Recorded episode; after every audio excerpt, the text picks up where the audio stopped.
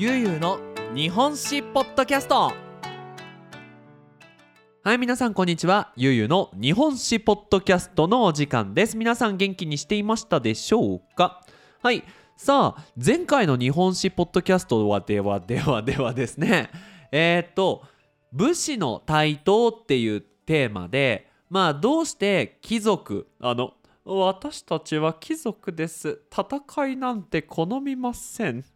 私たちは天皇ファミリーで政治をしますっていう時代からそのどうやってねこう武士の「おい時代は戦いじゃ!」みたいなそのね時代じゃないやその武士のね時代になっていったかっていうお話をしましたよね。まあ簡単に言うとその貴族たちは日本をコントロールしていたんだけどその貴族たちがそのいろんな問題があってでその問題を解決するために武力要は戦う力を使わなきゃいけなくてでその武士をどんどんどんどんこう使っていくことによって武士たちのその政治の中での発言力言葉の力が強くなっていたっていうお話でしたよね。今日はその続きでついに日本初の武士政権要は武士がコントロールする時代が始まっていきます。今日はそのお話をしていきたいと思います。ちなみに時代背景は1156年から1800じゃないごめん。1156年から1183年かな？の約30年間のお話です。それでは始まり始まり。ゆうゆうの日本史ポッドキャスト。はい。ということで時は1156年。これねあの日本のね時代劇とかではこう言ってるんですよ。時は1156年。えっ、ー、とですねこの時代政治のスタイルは陰性というスタイルを使っていました。この陰性っていうのは基本的に日本で一番偉かった人は天皇です。ででも天皇が政治をコントロールするんじゃなくて天皇のお父さんが政治をコントロールするっていうスタイルがまあ普通オーソドックスだったんですよね。でこの時代はですねこの鳥羽上皇さんっていう人がまあこの政治をねコントロールしていたんですよ。ちなみにね日本は長い間上皇っていう呼ばれる人がいなかったんですよね。天皇は亡くなったら次の人っていうスタイルだったんだけど前の平成天皇があのもうすっごいおじいちゃんになったからもう無理です続けられませんって言って今令和天皇。なのであの平成上皇はねまだ生きてますよね。うん。はい、ということで、まあ、話は戻るんですがえーと、このね鳥羽上皇の息子崇徳上皇と後白河天皇が大きくね戦うわけですよ。兄弟なんですけどね。ちなみに崇徳さんはお兄ちゃんだから上皇。後白河さんは弟だから天皇。この場合陰性だと後白河天皇は天皇なんだけどパワーはないんですよ。上皇の方がパワーがあると。で弟よ。今の時代は上皇の時代だ。君が政治をする権利はないって言って。でその後白河弟はググググと俺も政治やってみてよ。お兄ちゃんばっかりずるいっていうことで戦いを考えるわけですよ。でお兄ちゃんの崇徳上皇はこの前話が出た一番強い武士グループ2つのコンビネーションで戦おうとするわけですね。源為義さんっていうリーダーと平忠正さんっていう、えー、人をに頼むわけなんです。だいたい源って始まる人は源氏平野って始まる人は平氏です。で弟後白河さんはお兄ちゃん平氏と源氏のグループだからってことで源義朝子供。平のじゃないごめん。源為義の子供の義朝と平忠正の甥っ子である平清盛っていうのを呼んでまあ準備をするわけですよ。これすごくない？まずこのこの戦いで一番大事なのが崇徳上皇と後白河天皇兄弟対決なんですよ。普通をさほら兄弟でねお兄ちゃん俺のケーキ食べたでしょ。っていう喧嘩はあってもさ殺す殺さないの戦いはないですよね。すごい時代だなと思いますけど。でその兄弟喧嘩のまあね味方をする武士がお父さんと子供で戦うんですよ。すごいっすよね。うんすごい時代な。ちなみに忠政と清盛はおじさんと甥っ子。まあこうねお父さんおじさん VS 子供甥っ子っていうね。まあすごいこう戦いが行われるわけなんですが1156年にこれを方言の乱と言います。この戦いをね京都で行われたんですけどまあこれね結果から言うと後白河天皇が勝つんですよ。子供と甥っ子。義朝と清盛が勝つんですねなんでかっていうと夜討ちって言って夜に戦ったんですよつまりストック上皇チームはみんな寝てたんですけど寝てる間に義朝と清盛が「今だ!」っつってこう戦いに行ってみんな寝てる間だったから戦う準備ができてなくて義朝と清盛が勝つんですよね。これずるいですよねせこいですよね。うん、まあでもこの戦いは日本の歴史においてすごく大事な意味を持つんですよ。これなんでかっていうとまず1点目京都で行われたっていうこと京都はあまり戦いがなかったと。要はその 「私たちは貴族です」っていうその戦いを好まない人たちだったのでその権力争いっていうのは誰が誰をとかもしね戦うとしても1人対1人とかなんだろうなそのね天皇を倒すために天皇だけ殺してしまうっていうようなことはあったけどでもこの大きい戦争は京都でなかったんですよ。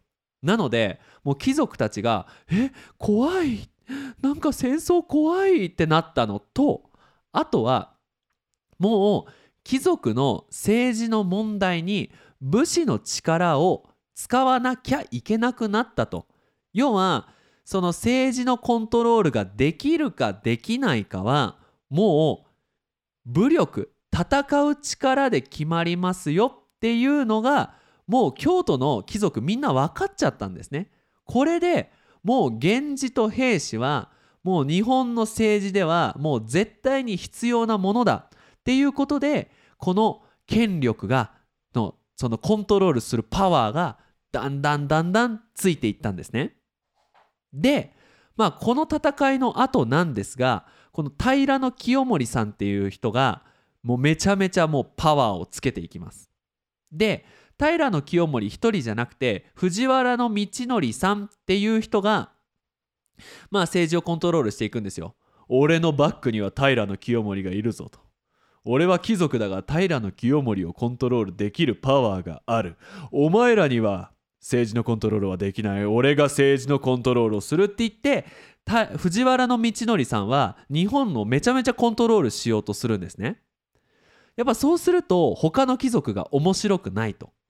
なのでもう一人藤原の信頼さんっていう人が「な道則なんか調子乗ってんななんか平清盛がバックについてるからって言ってめちゃめちゃ調子乗ってるからなんとか倒せないかなあわよくば私が政治のコントロールをしたい」っていうので源義朝と源頼朝の親子にこれを頼むんですね。でなんとか藤原道則を倒してくれないか。っつってで源義朝と頼朝は分かりました。って言って準備をするわけですよ。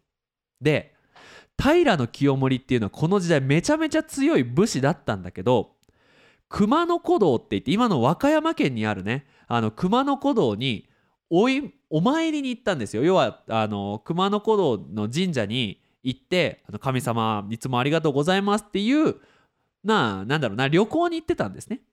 でその間だって言って源義朝と頼朝は道則さんね俺が政治をコントロールするって言ってた藤原道則さんの家を襲ってでこの間の方言の乱で勝った後白河天皇を誘拐しちゃうんですよ。さらっちゃうんですよ。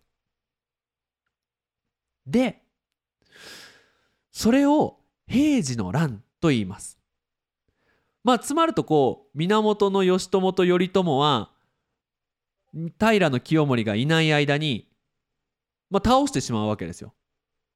で平清盛が熊野古道から戻ってきて「おいなんじゃこりゃ!」京都どうなっとるんじゃって言って「おい俺の武士たちを集まれ!」って言って清盛が京都に帰ってきた後また源チームと戦って平清盛は勝つんですね。で後白河天皇をあの「すみません天皇私がいない間にとんでもないことが起こってしまいました。でももう私が京都に帰ってきたから大丈夫です」って言って平清盛は、えー、後白河天皇をねなんとかあのー、まあ、助けるわけですよ。でこの戦いでね藤原の信頼さんあわよくば私が政治のコントロールをしようっていう人は殺されてしまいます。義朝も殺されてしまいます。でも源頼朝は今の静岡県の伊豆に送られるんですね。確か当時14歳とかだったかな。若かったんですよ。でいろんな説があるんだけどあの静岡県のね伊豆に「お前は殺さないから静岡の伊豆で生活してくれ」と。静岡の伊豆っていうのはもうめちゃめちゃ遠いところにあってもう平清盛的にはもう伊豆に送ったらもう死んだのとも同じだともう何にもできねえだろうっていうふうに考えていたそうなんですね。でこれが一つのこの時代の歴史ミステリーでなんでなんで平清盛は源頼朝を殺さなかったのかこれね面白いあの説が3つあるんですよ。1つ目は清盛のお母さん本当のお母さんじゃないんだけどお母さんが清盛に「私の昔いた子供に似てるからごめん殺さないで」って頼まれて殺さなかったもう一つは当時日本には死刑制度要は悪いことをしたら殺しましょうっていうルールがなかったから貴族の人たちがいやあのー、ね戦いで負けたのはわかるんだけども殺すのはどうかの若いしのって言って伊豆に送ってくださいって言って伊豆に送った。っていうのがまあある。もう一つはその伊豆に送ったら大丈夫っていうね。まあそういう歴史ミステリーがあるんですよ。ちなみにこのあとこの生き残った源頼朝はめちゃめちゃでかいことをします。めちゃめちゃ大切なことをします。ね平清盛正直言ってやっちゃいました。はい。でこの戦いの後にですねもう平清盛はすごいっていうことで太政大臣大乗大臣っていう位をもらいます。なんだろうな日本のナンバー2かナンバー3もう武士昔は戦うだけの男だったのにもう今では日本で2番目3番目に偉い人になってもう政治のコントロールを始めていくんですよ。この平清盛が大乗大臣っていうそのめちゃめちゃ大切な役職に選ばれたことによって日本で初めての武士戦う人が政治をコントロールするっていう状況が生まれます。もうこっから何百年も続きますからね。最初の男は平清盛だったんですね。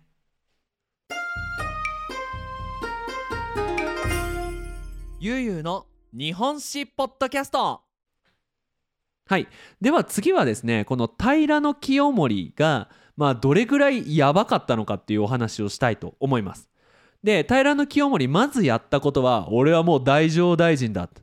もう日本は半分はもう俺のものだ。もうちょっと何かが足りない。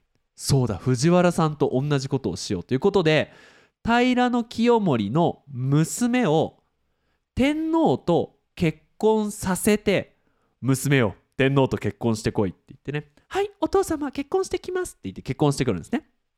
でその間に安徳天皇っていうのが生まれます。だから天皇と娘が結婚して子供が生まれたらもうおじいちゃんはめちゃめちゃ政治のパワーあるんですよ。これね藤原道長さんと同じねあのー、まあ、ストラテジーを使って政治をねやっていきます。これね、あの、平清盛が、えー、京都の六原というところに住んでいたところから六原政権なんていう名前もあるんですね。で、まあ、その後にですね、えー、後白河さん。これこの間助けた人ですよ。後白河天皇っつって。でも後白河天皇もうあなたにはもう用はないですと。僕は大乗大臣。そして僕の娘は天皇と結婚して子供が生まれたと。後白河さんもうあなたの出てくるところはありません。っていうことで後白河さんは「くそ平清盛助けてもらったけど俺も政治したい」っていうことで戦争をプランするんですが失敗に終わります。これが1177年のお話です。でこれによって平清盛はどんなに助けたとしても結局政治のコントロールができないから俺のことを倒そうとするやつが出てくる。どうすればいいんだろう。全部の貴族の役職。つまりあなたは政治のコントロールをするっていうお仕事を全部取ってしまったんですね。全部これからは私たち平家。ね平清盛ファミリーね幹事兵士がコントロールしていくと。私たちのファミリーでやるから今までの貴族さようなら。っていうことでまあその貴族の役職を取ってしまうと。でそれプラスこの平清盛っていうのはめちゃめちゃ大切なことをしてあの日宋貿易って言って当時の中国宋。中国と貿易をするんです。で日本から木の木をね送るんですよ。日本にはいっぱい木がありますから家を建てる時に使ってくださいっていうので木を送るんですね。なんで木かっていうとその時に貿易するためにはもちろん飛行機もない。あるのは船だけなんですよ。でその当時の船ってあんまりなんだろうなんよく作られてないから簡単に倒れてしまうんですね。なので重いものを乗せなきゃいけないと。で日本からは木を送りましたと。で中国から何を送られたかっていうとお金が送られてきたんですよ。中国で使っているお金。はい。宋銭っていうんだけどね。でこの宋銭が金や要はその船の中にいっぱい入って送られてくるんですよ。で当時の日本は貨幣経済って言ってお金を使う経済ではなかったんですよ。お米をね。お米とか物と物で交換することが多かったんだけどこの宋銭がめちゃめちゃ日本に届くと平清盛のとこにね。でみんなに「これ何ですか?」って「今の時代はお金の時代だよ。みんな知らないのか」お米とお米を交換する。違う。お米とお金を交換するんだよ。このお金とお肉を交換してお肉をあげる代わりにお金をもらう。お金をもらったらそのお金を他に変えたいものに変えることができる。食べ物と違って腐らないしとっても便利なんだぜって言ってみんな「いやー平清盛さんすげえっす」っつって。みんなお金を使うようになるんですね。で貿易してるから平清盛はめちゃめちゃお金持ってるんですよ。つまり銀行だ。なので日本で使う大体のお金は平清盛が持ってる。そして日本人はお金を使い始めるっていうことでもう平清盛はねもうめちゃめちゃ力がつくんですよ。もうこれ平清盛がここで有名な名言を言っています。名言ね。大切なフレーズね。有名なフレーズ。平家にあらずんば。人にあらず。つまり平家じゃなかったらその平ファミリーじゃなかったらもう人じゃないよと。もうそれぐらい調子乗ってたんですね。でこの平家の物語を知りたい人はこれね「平家物語」っていう本を読んでください。ここに書いてあります。ちなみにアニメにもなってます。うん。最近平清盛のね、あのストーリーがアニメになってるんでぜひぜひ皆さん見てもらいたいなと思います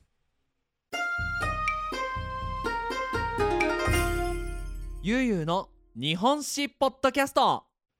はい。でちなみにですねこの「平家物語」っていう本はこの平氏まあ平清盛がメインになるんだけどこの平家平ファミリーのまあなんだろうな、まあ、人生をまあ語ったね話した本になるんですがメインテーマが「おごれるものも久しからず」つまりどんなに力がある人もその力は長く続かないよっていうのがメインのストーリーになってるんですよ。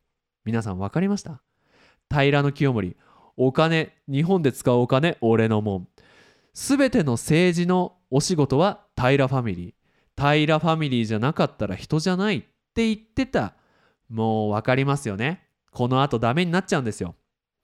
ここでですね後白河のね子供がいるんですね後白河さんあのー戦争やろうと思って失敗した人これね以仁王っていう名前なんですけどこの以仁王さんは正しい天皇ファミリーの子供だと。で正しい天皇ファミリーの子供が天皇にならなきゃおかしいっていう理由をつけて源氏がリベンジをするんですよ。あの源頼朝ですよ。伊豆に送られた。お父ちゃんも殺されてしまった。伊豆でね。はい。あのクソと。いつかは。いつかはこの源氏が日本をコントロールする日が来るって言ってこう我慢して我慢してこの以仁王を天皇にさせるために挙兵って言って、まあ、戦争を始めるわけなんですよ。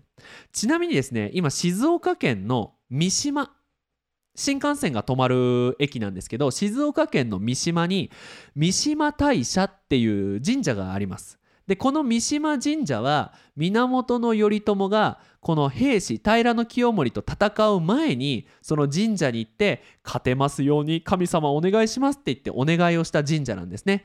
なのであのテストを受ける人とかねあの何かこうスポーツの試合に行きたいつまり勝ちたい人は三島大社に行ってねお願いすると勝てるっていうねあの有名な話が地元ではあります。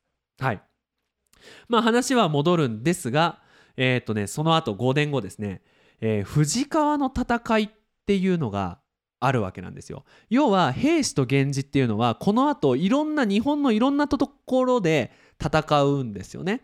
もう日本のもう2グループもうめっちゃ大事な2グループがまあなんだろうなまああんまりいい例えじゃないけど今でいうこうアメリカとロシアみたいなねこうもうめちゃめちゃ強い2つのグループがいると。でいろんなとこでやるんだけど静岡県の富士川っていうところで、まあ、ある戦いをするわけですよ。で源チームをね多分源頼朝だったんですけど倒すために平清盛はめちゃめちゃいっぱい兵を集めて戦争にする行くわけなんですよ。で富士川なんで川なんですけど朝こう待ってるわけですよ。で源氏チームは人が少ないだから勝てないと。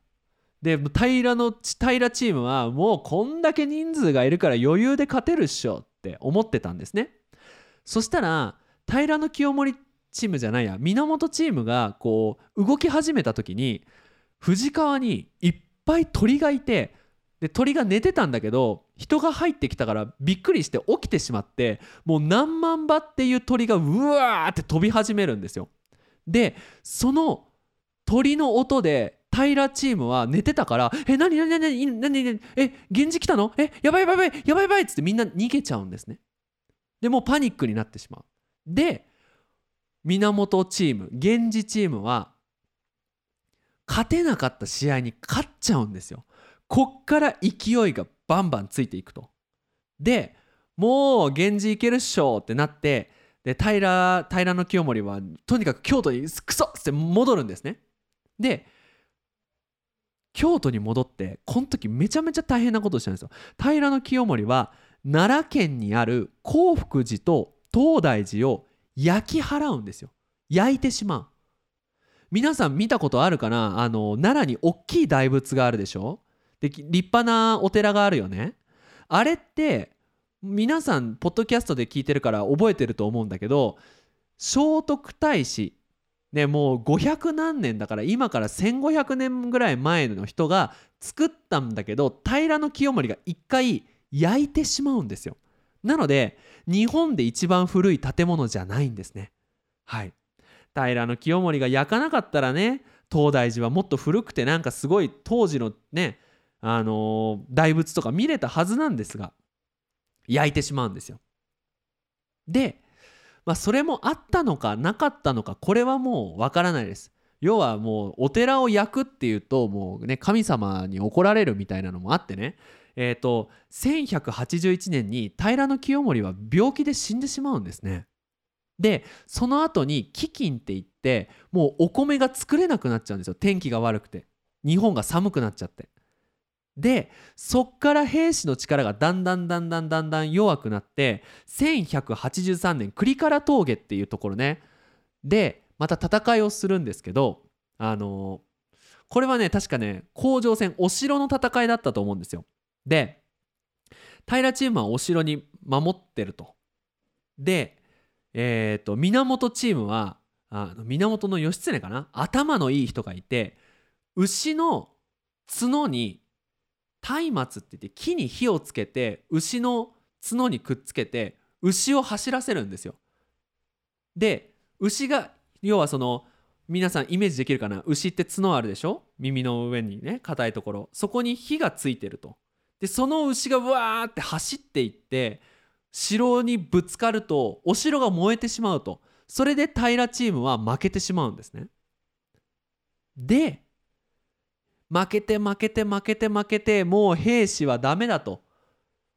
で1185年3月山口県の、まあ、左側にあるあの九州と本州の間にある壇ノ浦っていうところでついに戦いが終わるんですね。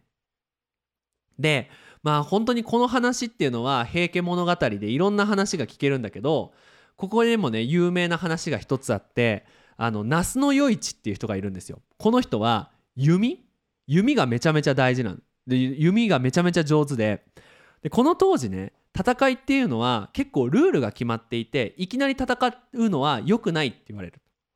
最初にあの一番大切な人たちが「私は源氏代表那須与一」言ってみんなが「わー那須与一さん」って言って「俺は兵士代表なんとかなんとかわー頑張れ」って言って最初そこで戦うんですよ。でもその時に兵士はもう船で逃げてたからその源氏あ兵士の人がね「那須与一お前は弓が上手だと聞いていたな。もう俺は船の上だ。お前はビーチにいるだろ。この船の上に置いてある扇子扇を弓で当ててみろ。まあできるわけないよな。もう50メートル以上あるもんな。だから海だから動いてるわけですよ船が。